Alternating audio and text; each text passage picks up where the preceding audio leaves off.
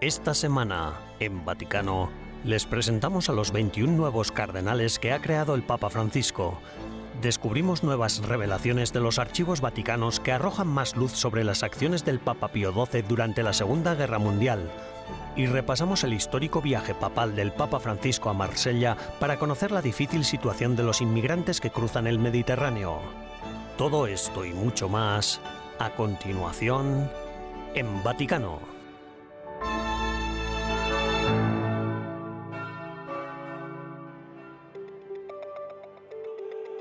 El 30 de septiembre, el Papa Francisco celebró su noveno consistorio en 10 años de pontificado. Habiendo elegido celebrar el consistorio en septiembre, el Papa Francisco dirigió la atención hacia el sínodo de la sinodalidad, pues muchos de los nuevos cardenales proceden de las periferias de la Iglesia. De los 21 nuevos cardenales, 18 tienen menos de 80 años y podrán votar en un cónclave papal.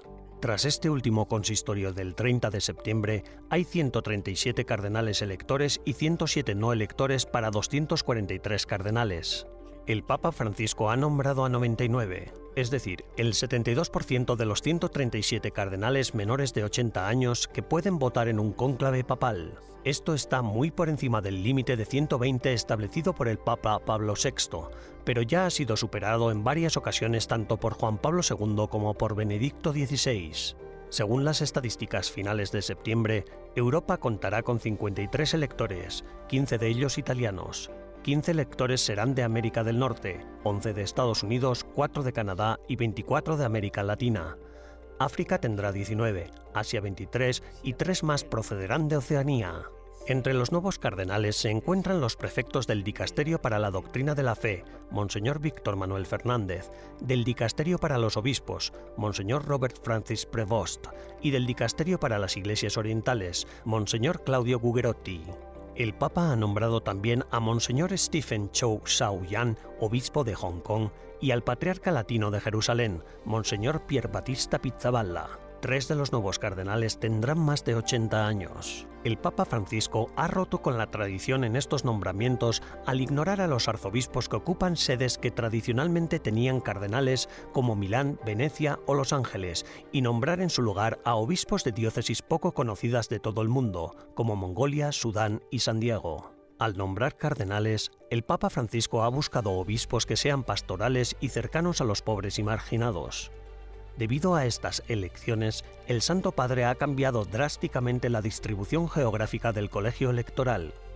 En el cónclave de 2013 que lo eligió, el 52% de los electores eran europeos. Tras el consistorio de septiembre, solo el 39% serán europeos, el porcentaje más bajo de la historia. A sus 86 años, el Papa Francisco es ahora el Papa reinante de más edad en 120 años, desde que León XIII muriera a los 93 años en 1903. Este último consistorio es una clara señal de que el Santo Padre mira al futuro y al próximo cónclave.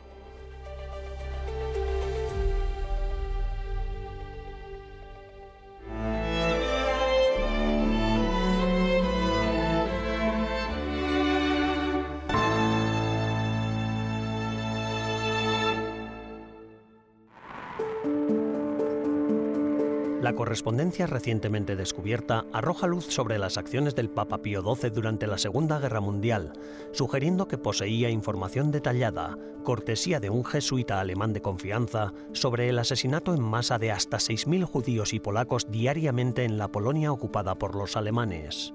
Esta documentación cuestiona el argumento anterior de la Santa Sede de que no podía confirmar los informes diplomáticos sobre las atrocidades nazis y por tanto no podía denunciarlas. Estos documentos recién revelados, que han sido hechos públicos por el diario italiano Corriere della Sera, están a punto de reavivar el actual debate en torno al legado del Papa Pío XII y la campaña sobre su beatificación. Los historiadores han estado divididos durante mucho tiempo sobre las acciones de Pío XII durante el Holocausto. Algunos de sus partidarios sostienen que llevó a cabo una diplomacia discreta para salvar vidas judías, mientras que los críticos argumentan que permaneció en silencio mientras se desarrollaba el holocausto. La carta del padre Lothar Koenig, un jesuita alemán, fechada el 14 de diciembre de 1942 y publicada por el Corriere della Sera, es un documento de gran relevancia. Iba dirigida al padre Robert Leiber, secretario personal del Papa Pío XII, también de nacionalidad alemana. En su carta, Koenig informaba a Leiber de que fuentes fidedignas habían confirmado la horrible muerte diaria de aproximadamente 6.000 polacos y judíos en los hornos de las SS del campo de concentración de Belzec, situado al sureste de Polonia. La fecha de la carta de Koenig es digna de mención ya que sugiere que el mensaje de este corresponsal jesuita de confianza llegó al Papa Pío XII poco después de que el gueto hubiera sido vaciado. Esto ocurrió tras múltiples notas diplomáticas y visitas de diversos enviados extranjeros a partir de agosto de 1942, durante las cuales los informes indicaban que hasta un millón de judíos habían sido ya asesinados en Polonia el legado del Papa Pío XII y las revelaciones procedentes de los archivos vaticanos recientemente abiertos serán el punto central de una importante conferencia que tendrá lugar en la Pontificia Universidad Gregoriana de Roma el mes próximo.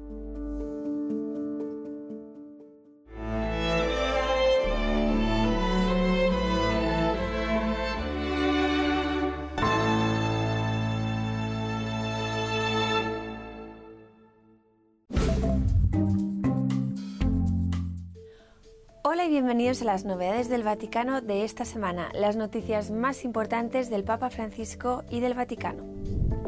El nuevo documento del Papa Francisco sobre el medio ambiente se llamará Laudate Deum, que significa alabado sea Dios en latín. El Papa dijo que será un análisis de lo que ha sucedido y dirá lo que se debe hacer. El Santo Padre anunció que el mes, el mes pasado que lanzaría un documento de seguimiento a la encíclica Laudato Si de 2015 y que se publicaría el 4 de octubre, día de la fiesta de San Francisco de Asís. El Vaticano anunció que dos obispos de la China continental se han añadido como delegados oficiales en la próxima Asamblea del Sínodo sobre la Sinodalidad. El obispo Antonio Yao Shun y el obispo Joseph Yang Yongqiang viajarán desde China a Roma para participar como miembros de pleno derecho en el Sínodo del 4 al 28 de octubre. Un día después de que Azerbaiyán lanzara una nueva operación militar contra Nagorno-Karabaj, el Papa Francisco hizo un llamado público a que ambas partes silencien las armas. El pontífice dijo que le preocupaba la noticia que recibió el 19 de septiembre de Nagorno-Karabaj, donde, cito sus palabras, la ya crítica situación humanitaria se ve agravada por nuevos enfrentamientos armados. Nagorno-Karabaj es una región en disputa en Azerbaiyán que alberga a unos 120.000 cristianos armenios. Desde el ataque, miles de ellos han huido de su tierra ancestral en la región de Nagorno-Karabaj y se espera que más lo hagan el Papa Francisco ha pedido que los crímenes de abuso se examinen en un contexto más amplio. En una reunión con una delegación de la Comisión de Investigación y Formación de América Latina para la Protección de Menores, conocida como CEPROME, dijo, los abusos que han afectado a la Iglesia son solo un pálido reflejo de una triste realidad que involucra a toda la humanidad y a la cual no se presta la atención necesaria. Al concluir su discurso, el Papa Francisco invitó a todos a rezar a través de la intercesión de Santa Teresa de Lisieux para que aquellos que cometen estos crímenes se conviertan y vean en sus víctimas los ojos de Jesús. El Santo Padre ha otorgado el estatus de cocatedral a una iglesia del Reino Unido, convirtiéndola así en la primera de su tipo en la historia de las Islas Británicas. La iglesia de Santa María de la Isla, ubicada en Douglas, en la isla de Man, ha alcanzado este raro estatus después de que Douglas fuera reconocida oficialmente como una ciudad durante las celebraciones del jubileo de platino de la reina Isabel II en junio de 2022. Santa María de la Isla será cocatedral junto a la Catedral Metropolitana de Cristo Rey de Liverpool. Gracias por ver las novedades del Vaticano de esta semana. Almudena Martínez Bordiú para EWTN Vaticano.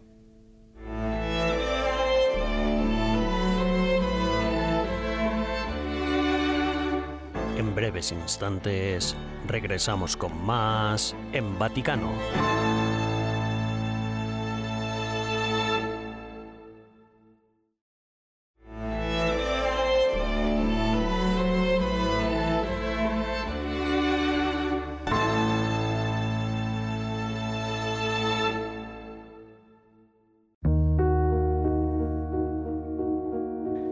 Dinanzi a noi c'è il mare, fonte di vita. Ante nosotros está el mar, fuente de vida, y sin embargo, este lugar evoca la tragedia de tantos naufragios que han causado la muerte.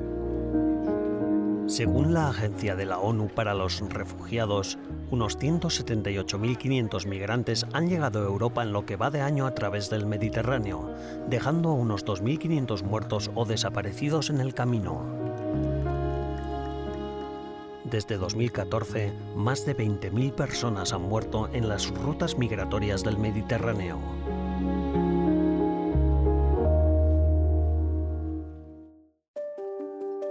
El Papa Francisco se encontraba en Marsella, ciudad costera de la región de Provenza, en el sur de Francia, para participar en el encuentro Los Encuentros Mediterráneos, una reunión de una semana de duración de jóvenes con obispos de 30 países centrada en cuestiones de migración. El viaje del Papa Francisco a Marsella comenzó el viernes en la Basílica de Notre-Dame de la Garde, en la que encomendó el encuentro entre obispos y jóvenes mediterráneos a la Virgen María.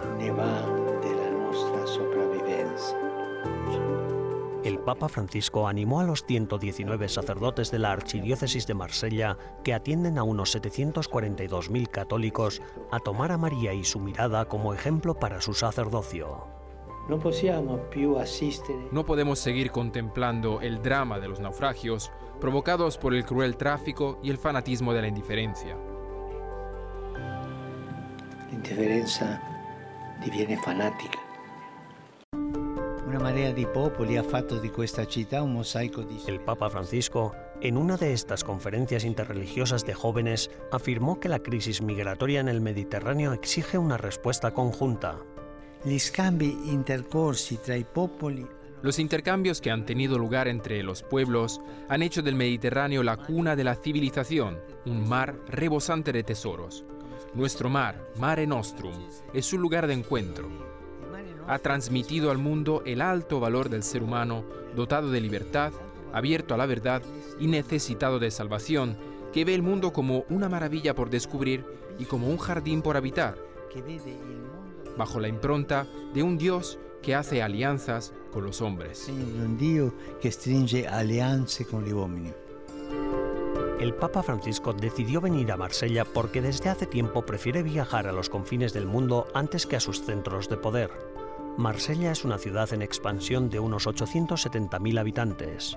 Es la segunda ciudad más grande de Francia. Está plagada de núcleos de pobreza extrema, servicios sociales saturados y violencia pero también es una de las ciudades más antiguas y cosmopolitas de Francia, un mosaico de comunidades étnicas y religiosas de clase trabajadora. El Mediterráneo, el Mediterráneo es un reflejo del mundo, con el sur volviéndose hacia el norte, con muchos países en desarrollo, asolados por la inestabilidad, los regímenes, las guerras y la desertificación que miran hacia los que están bien en un mundo globalizado en el que aunque todos estamos conectados, las disparidades nunca han sido tan grandes. Anteriormente, tras su intervención en la conferencia de jóvenes, se reunió con el presidente francés Emmanuel Macron en el Palacio del Faro, donde abordaron la cuestión migratoria. Bonjour Marseille. Bonjour la France. Decenas de miles de fieles acudieron el sábado al famoso estadio de fútbol Velodrome de Marsella. Las autoridades eclesiásticas francesas estimaron la afluencia al estado en 57.000 personas. Nuestras grandes ciudades y muchos países europeos como Francia, donde conviven diferentes culturas y religiones, son una fuerza poderosa contra los excesos de individualismo, egoísmo y rechazo que generan soledad y sufrimiento solitudine e differenza.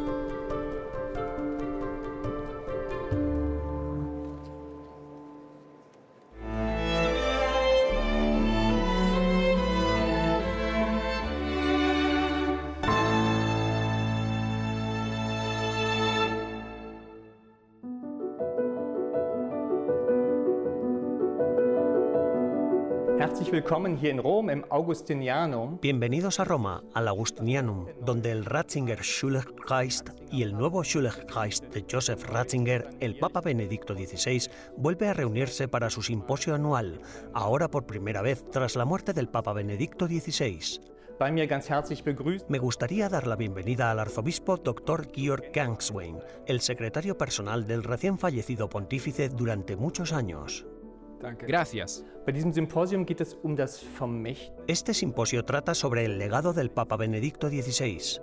Usted lo acompañó de cerca durante casi dos décadas. Cuando se piensa en el legado de una persona, por encima de todas las cosas, a menudo se piensa en las últimas palabras que pronunció. El enfermero de Benedicto, Fray Eligio, le transmitió a usted esas últimas palabras. ¿Cuáles fueron y qué pensó usted al escucharlas?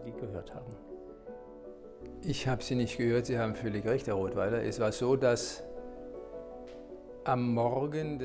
Fue en la mañana del 31 de diciembre cuando Fray Eligio me dijo, ¿puedo contarle algo?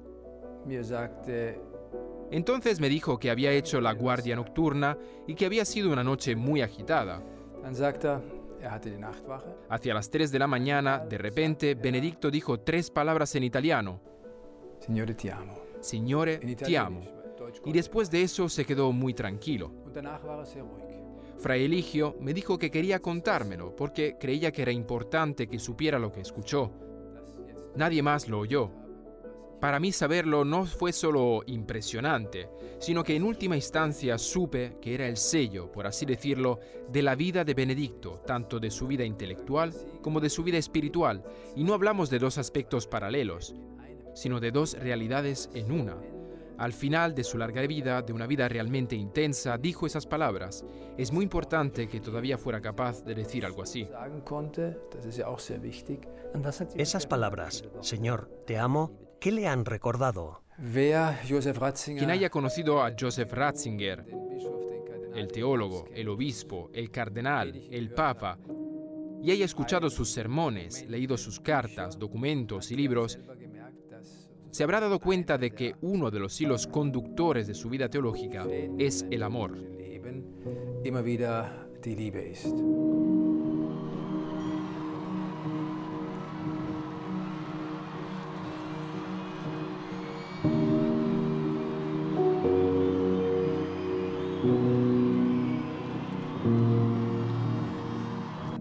Hecho de que pueda decir esta frase al final de su vida, en el último minuto, es en el fondo también una misión.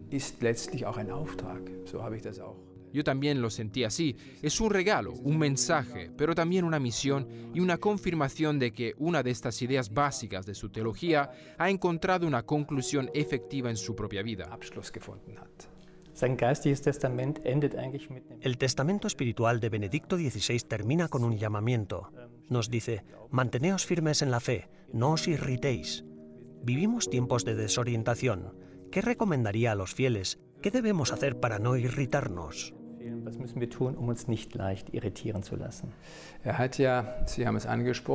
En su testamento espiritual decía que en su larga vida de teólogo hubo muchas tesis y antítesis.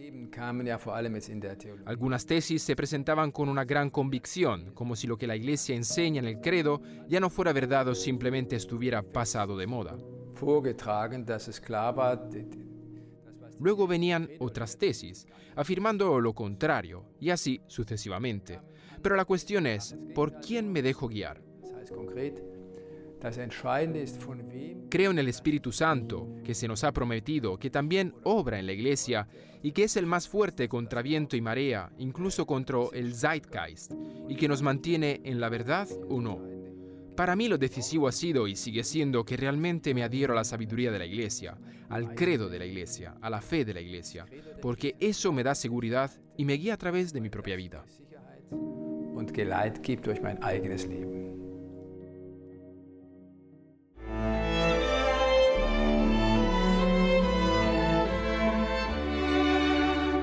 Tras una breve pausa, regresamos con más en Vaticano.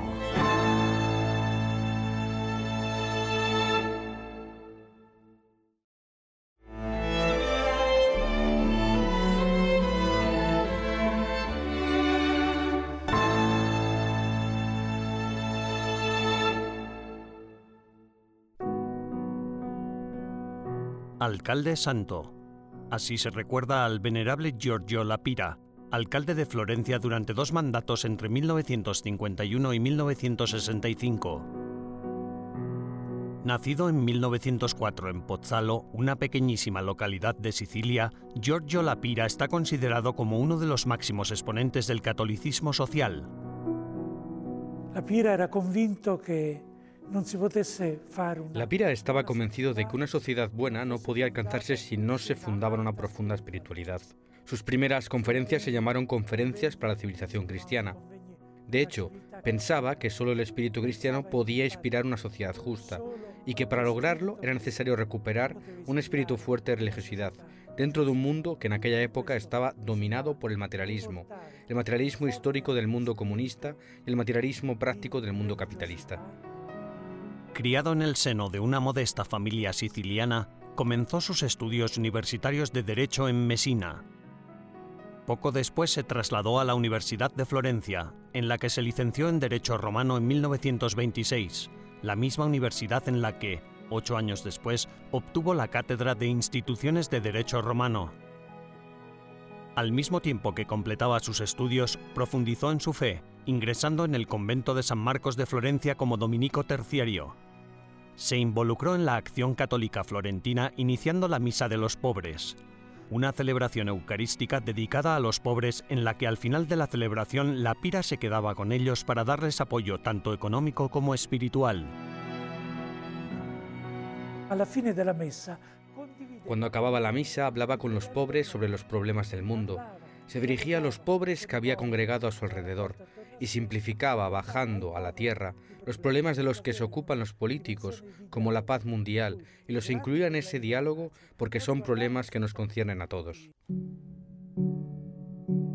En 1939 se distanció del régimen fascista. Fundó Principios, una revista antifascista destinada a defender el valor de la persona humana y la libertad de expresión. Al año siguiente, el gobierno totalitario suprimió la publicación y Giorgio Lapira se vio obligado a esconderse y a abandonar la ciudad.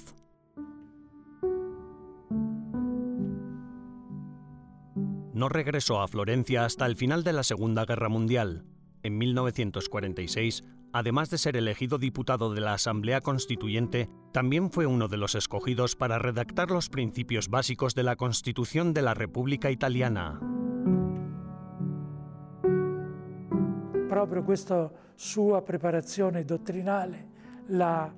Esta preparación doctrinal suya se puede ver en su servicio a la sociedad como padre constituyente, es decir, uno de los llamados a redactar la Constitución italiana. Hizo una contribución decisiva que se puede apreciar en los primeros 15 artículos de la Constitución, que son precisamente los que hablan de los derechos fundamentales de la dignidad de la persona. La Pira organizó la primera conferencia internacional por la paz y la civilización cristiana en 1952. Aquella conferencia propició diversas actividades dirigidas a promover contactos vivos y fecundos entre los líderes políticos de todos los países del mundo. La Pira materializó su deseo de paz mundial en 1955, cuando los alcaldes de las capitales de todo el mundo firmaron un pacto de paz y amistad en el Palazzo Vecchio, sede del municipio de Florencia. Nunca dejó de comprometerse con los más pobres, como si fuera el padre de familia de esta ciudad, de su ciudad, Florencia.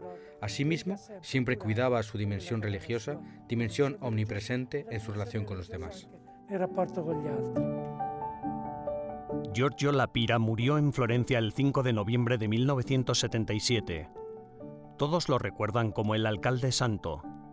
En 2018, el Papa Francisco lo declaró venerable, concluyendo así la segunda fase de su causa de beatificación iniciada en 1986.